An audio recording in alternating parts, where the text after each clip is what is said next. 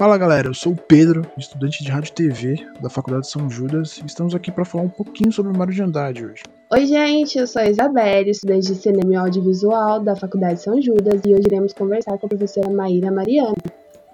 Oi, pessoal, eu sou a Victoria, estudante de jornalismo da Faculdade de São Judas, e também irei conversar com a professora Maíra Mariano sobre o romancista Mário de Andrade.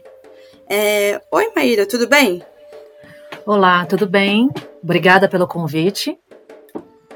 Nós que agradecemos é, por você fazer esse bate-papo acontecer, né? Eu gostaria que você falasse um pouquinho mais sobre você. Meu nome é Mayra Mariano, eu sou doutora em letras pela Universidade de São Paulo e professora atualmente da Universidade de São Judas, na área de comunicação e artes. Eu fui a primeira pesquisadora a encontrar inéditos do Mário de Andrade.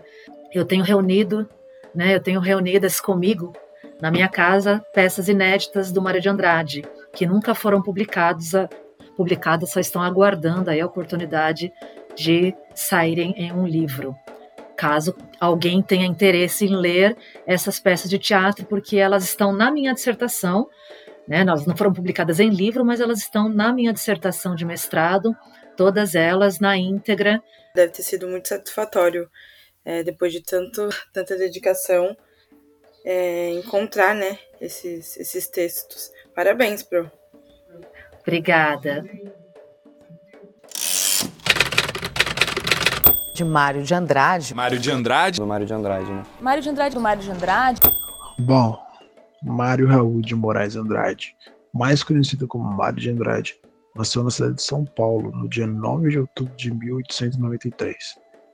Em 1917, com apenas 24 anos, publicou seu primeiro livro, intitulado Há uma gota de sangue em cada poema. Dentre várias referências, qual seria a principal referência ou inspiração dele, Maíra? As referências do Mário são muitas.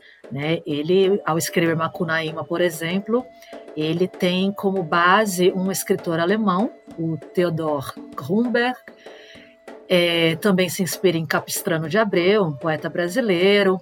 Ele tem outras de suas obras que ele, por exemplo, se, se inspirou é, num, num, romance francês chamado é, Paulo e Virgínia, do Paul Valéry, para escrever é, amar verbo intransitivo. Então, acho que isso mostra um pouquinho dessa antropofagia, né?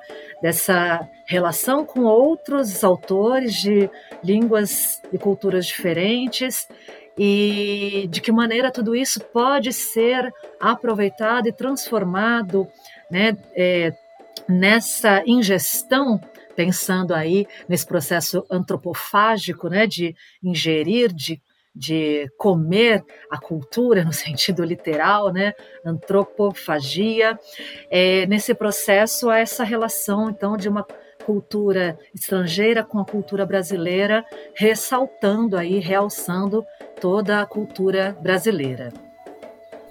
Então, Mary, como você falou um pouquinho agora, né, referente a Macunaíma, é, eu queria saber qual que é a importância, né, de Macunaíma para a cultura brasileira. A, a a obra é de uma importância ímpar, né?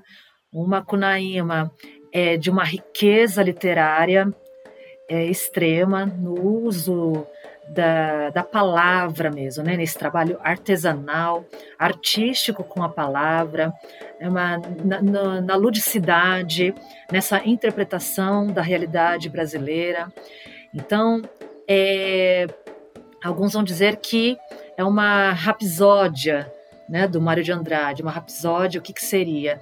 Seria uma seria um, um, relato, seria uma narrativa que tem essa relação direta com a natureza. E ela, né, nessa rapsódia, nós temos aí um conceito de herói brasileiro.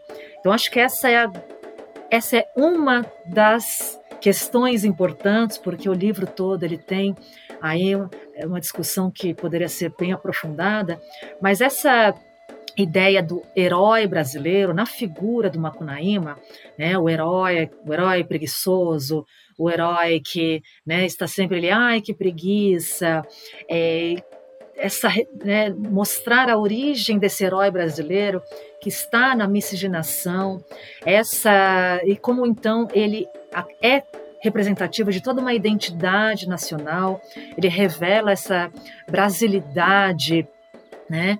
E claro que esse herói muitas vezes é um anti-herói, né? Então a palavra rapsódia ela vem aí também porque não é um herói clássico, é um herói que ele também tem suas fragilidades e muitas vezes até sua, as suas atitudes elas são da, da malandragem, como poderíamos dizer, é daí o anti-herói.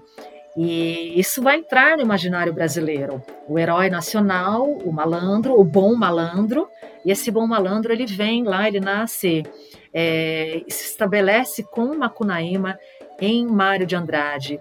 E aí nós temos vários outros personagens também que eles representam grupos étnicos diferentes, né, que são os grupos étnico, étnicos que deram origem ao povo brasileiro, ao povo brasileiro, o indígena, o europeu, o negro.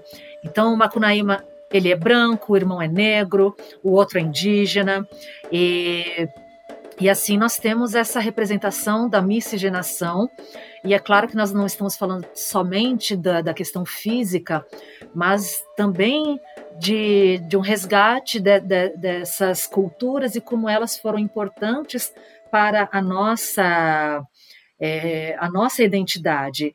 Então, nós temos situações né, em que é, de lendas indígenas que são trazidas, nós temos contos africanos.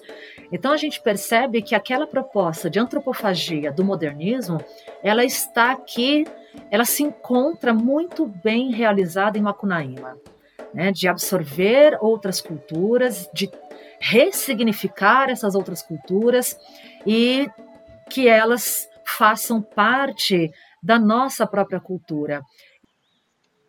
Maíra, vamos lá. Tem gente que os supõe como irmãos, e na verdade eles não têm nenhum parentesco. Me diz, o que, que você vê em comum e de maior diferença entre o Mário de Andrade e o Oswald de Andrade? Ambos são escritores do modernismo, ambos têm todo esse envolvimento com a cultura brasileira. O, também tem um olhar muito político a respeito das necessidades do país, da, do resgate da cultura, da identidade brasileira e como isso pode nos ajudar enquanto nação. Então, a gente pode dizer que entre, entre Mário de Andrade e Oswald de Andrade, as semelhanças são a desse projeto de Brasil. Diferenças é, é que o, o Mário de Andrade ele foi muito mais profundo nessa pesquisa da cultura brasileira, de toda. É, ele fez uma documentação extensa de, da arte popular brasileira. Né? Ele tem um livro que fala sobre a música brasileira, é, de uma grandiosidade, de uma, é, de uma delicadeza e, e também muito minucioso esse trabalho de documentação da cultura brasileira. Isso, Oswald de Andrade, ele, é, suas obras também trazem essa visão de Brasil, mas eu acho que podemos dizer que o Mário de Andrade ele ficou com essa parte também da pesquisa, né, da, da investigação sobre o Brasil nação e sobre o povo brasileiro. É até que, na, que nem eles têm uma certa rixa, né? Depois, no começo, eles são unidos como carne, né? Mas depois eles quebram esse, essa união e se separam um cada lado. acho que o Mário, né, que não quer mais saber do. É, como você fala? Oswald, né? De Andrade, que é a sílaba é no Vald. E o Mário não quer saber mais do Vald, do Oswald, então, e não quer saber mais dele, cada um tem o seu jeito de falar, né, e tudo mais. É até, se você for ver, chega até a ser engraçado, né, no momento, até na semana modernista, né, de 2022, é, tem isso que eles falam que é, foi um momento impactante, né, e os dois estavam juntos e tudo mais, e depois teve essa quebra, Cada um foi para um lado e eu não quero nem saber mais de você. Na verdade, essa a relação dos dois era uma relação de um grupo de artistas. Esse grupo de artistas, né, eles eram muito atuantes e essa rixa, na verdade, é, não sei até que ponto é, é verdade, né, até que ponto faz parte aí de uma de uma de histórias do cotidiano que dão mais sabor às, às aventuras desses escritores. Eu acho que essa rixa, ela na verdade uma é um distanciamento que talvez as próprias escolhas literárias fazem, fizeram com os escritores. Mas, pois bem, é, voltando aqui para a literatura, me diz, é possível encontrar um padrão na literatura do Mário de Andrade? Esse padrão, eu digo que está na relação com a cultura brasileira, com a cultura popular brasileira, sobretudo. Mas acho que se podemos dizer que há algo em comum entre essas obras, é a busca por uma linguagem próxima à linguagem do brasileiro. Então, é, deixar de lado aquele português de Portugal, aquele português que se exige é, uma colocação pronominal como, né, é, demi, por favor, né, uma, uma colocação aí com ênclise. O Oswald de Andrade vai até brincar com isso nos seus poemas, que não é dê-me um cigarro, é me dá um cigarro, né? Então, é, essa, aí voltando no Oswald, né, isso eles também têm de semelhante, essa busca por uma linguagem brasileira. E acho que a gente pode pensar também como padrão do Mário de Andrade a busca por uma linguagem por uma língua brasileira, inclusive. Havia essa discussão de que a língua poderia ser chamada de língua brasileira e não língua portuguesa. É, Mayra, o Mário pode ser considerado o grande rosto do, do, movi do movimento modernista brasileiro? É difícil essa pergunta, porque acho que dizer assim que ele é o grande rosto é, talvez possa parecer que desconsidera a participação dos demais escritores e artistas do período.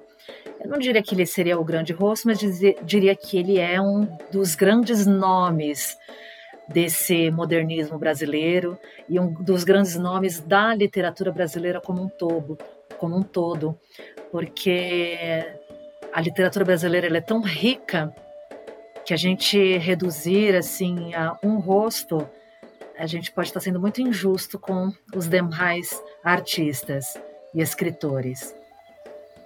É, gostaríamos muito de agradecer esse bate-papo de hoje, enriquecedor, né? E gostaria de agradecer também a todos os ouvintes que nos acompanharam até aqui. Agradeço muito a vocês pelo convite. Foi muito legal conversar sobre Maria de Andrade, reviver aí esses estudos que, é, que eu, eu fiz em algum momento e ainda estou né, por finalizar. Muito obrigado, pessoal. Tchau, tchau. Obrigada. Tchau, tchau.